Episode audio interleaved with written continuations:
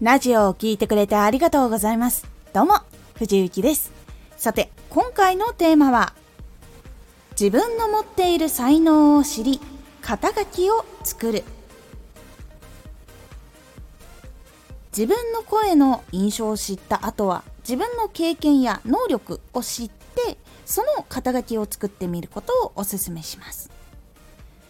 このラジオでは毎日19時に声優だった経験を生かして初心者でも発信上級者になれる情報を発信しています。それでは本編の方へ戻っていきましょう。肩書きを作るとどういうことがあるのかっていうと肩書きがあるとあこの人ってこういう人なんだっていう印象があってラジオを聴くっていうのがあるので誤差こう印象との差っていうのが少なくなるっていうこととラジオを聴いてから印象ができる。でその印象が人によってバラバラっていうのを防ぐこと。そして結構バラバラになると求められるラジオっていうのもやっぱりこうばらけてくるので統一性が取りにくくなるのでこうギャップが生まれてしまってあれ前は良かったのにみたいなことが起こってしまう。っていうのが起こると結構フォロワーが増えたのに減る増えたのに減るっていうのを繰り返してしまうのでチャンネルが成長しにくくなるっていうのが出てくるので肩書きをつけた方が比較的初めての人も分かりやすくギャップも生まれにくいというところにつながっていきます。なのでまずその肩書きをつけるために自分の経験とか能力を知ってでそこから肩書きを作ることで番組とか相手の印象っていうのを統一しやすくなるのでチャンネルの色っていうのもはっきりしやすくなります。ではどうやって肩書き決めていくのかっていうとまずは自分ができること人より長くやってることとか経験したことっていうのを紙に書き出してみます。こうよく私もそうだったんですけどこれって書いた方がいいのかなみたいなこれって逆に書いてもいいのかな？みたいなこうあまりやってないし他の人より得意だなって感じないけどでもやったことがあることっていうのもいろいろ出てくると思うんですけどここは経験をしたという事実は間違いがないので書いていってください。こう自分こういう経験したなとかこういう悩みで苦労してこういう解決したなとかこういうことやりたいなって思ってかじってみたなとかそういういろんなこと全部書き出してください。もうこの紙の上に自分が生きてきてどういう経験をしようと思ったのかとかそういうのも全部わかるように全部ホットに書いてください。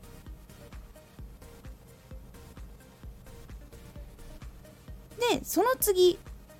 自分がこう書き出すとああどういうことを主にやってきたんだな人生の何割はこれなんだなっていうのが出てくる人もいればあいろんなことに興味持ってどんどん新しいのを取り入れてるなとかっていうのがだんだん分かってきます書いていくと。そうした上で自分が発信したいことってどれかなっていうのをその中からピンポイントに選んでいきます。私の場合、えっと、できることとかその経験とかをバーってまとめていくと声優とか芝居とか話す歌うとかラジオをやるとか原稿を書くとかそういう表現とか伝えるっていうところに非常にもう人生の重きが向いていてなんなら今も更新し続けている状態っていうのがあったので自分は伝えるのものの中でも何をベースにして伝えようってなったのか。っていうところで言うと自分が今でもお仕事としてこうナレーションとかいろんなところでまだ使ってもらっているその声優という部分。とあとは伝えること。で主にやっぱ声優って声で伝えるからラジオで伝える。っていうのを中心にやろうっていうのを自分がやれることできること経験っていうのをバーって書いた時にそこをチョイスしていきました。でこの時にその自分がそれを伝えたいからで選ぶのももちろん OK で自分が人よりこういうことをやってきた。でその相談を受けることが多かったからこう背中を押すようなラジオにしたいっていうのも OK で他の人よりこれは長くやっているから伝えれることがあると思うなっていうもので選ぶのも OK です。これ必ずしも好きだからって始めなくても大丈夫です。こう人によっては好きなことを仕事とかこういう活動の中心にして嫌いになるのが嫌だから趣味のままがいいっていう方もいらっしゃるので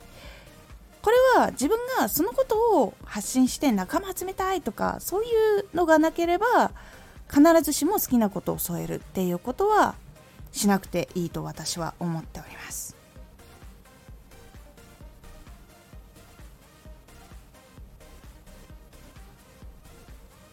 でその自分が伝えることは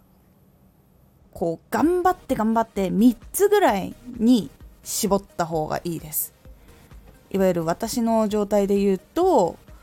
さっきの声優伝えること音声の3つに、まあ、キーワードとして絞ったっていう感じのところを一番中心に添えた。っ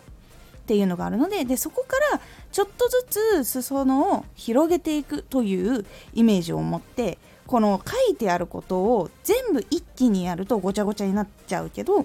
軸を中心に少しずつ広げていくと話がちゃんとつながっていくのでこう全部が無駄になるわけじゃないから今はそのタイミングじゃないって思うようにして選ぶようにしてみてください。で自分の発信することを選んだらその次選んだそのジャンルを伝える人ってどういうイメージかなっていうのを考えてみてください例えばその数学のことを教えるって言ったらなんとなくイメージ先生ってなったりすると思います。で私の場合も仕事の名前が声優。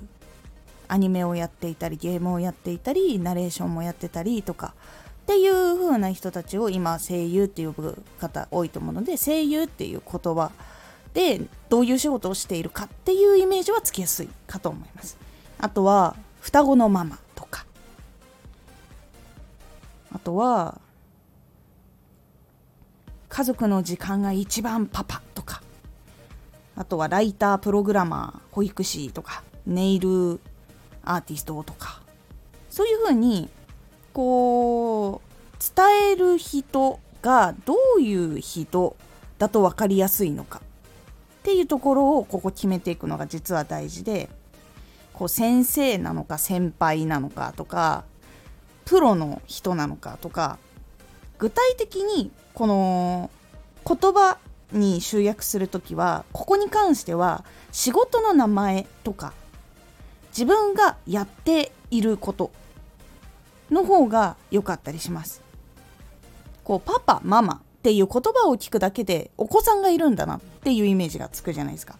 先ほどの声優とかも同じなんですけど声優っていうとアニメですかとか映画ですかとかっていうイメージつきやすいと思います。いわゆるその一般的にこの仕事ってこうだよねっていうイメージがついている言葉に集約するのが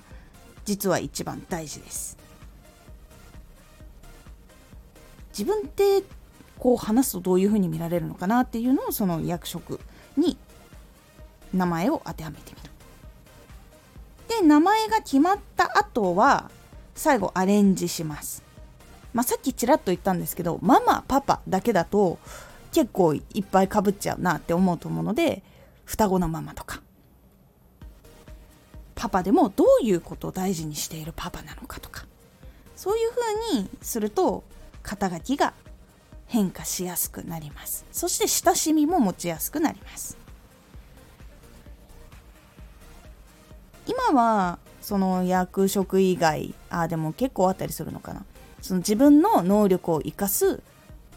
仕事術